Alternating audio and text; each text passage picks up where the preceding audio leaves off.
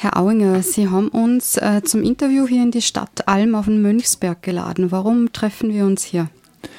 Äh, weil das ein Ort ist, wo ich sehr oft bin. Wenn das Wetter schlecht ist, dann gehe ich mit meiner Frau am Wochenende gerne in die Stadt und nachdem wir die Berge lieben, machen wir dann einfach eine Tour über die Stadtberge und manchmal essen wir ja auch hier in der Stadtalm.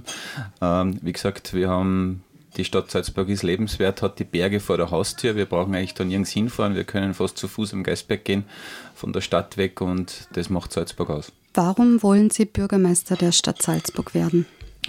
weil ich die letzten sechs Jahre ja, anerkennen musste, dass die Funktion mit, äh, vom Stadtrecht her mit sehr viel Macht ausgefüllt ist und mit meinem Beruf und meine Ressorts jetzt als Vizebürgermeister sehr viel Freude bereitet, aber ich wurde oft ausgebremst und ich bin der Meinung, es geht noch mehr und mir geht es hier nicht um hierarchische Strukturen, aber ich musste lernen, dass dieses Amt sehr, sehr wichtig ist, wenn wir diese Stadt positiv weiterentwickeln will und ist ein wunderschöner Beruf in einer wunderschönen Stadt und deshalb würde ich gerne Bürgermeister werden. Wie stellen Sie sich die perfekte Stadt Salzburg in zehn Jahren vor?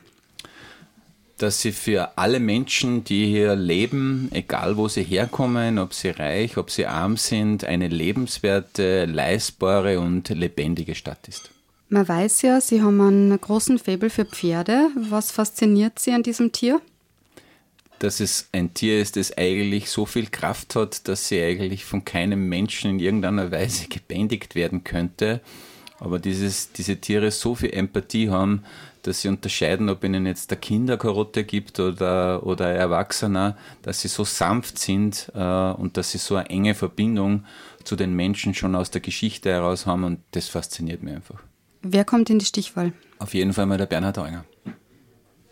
Und der zweite oder die zweite?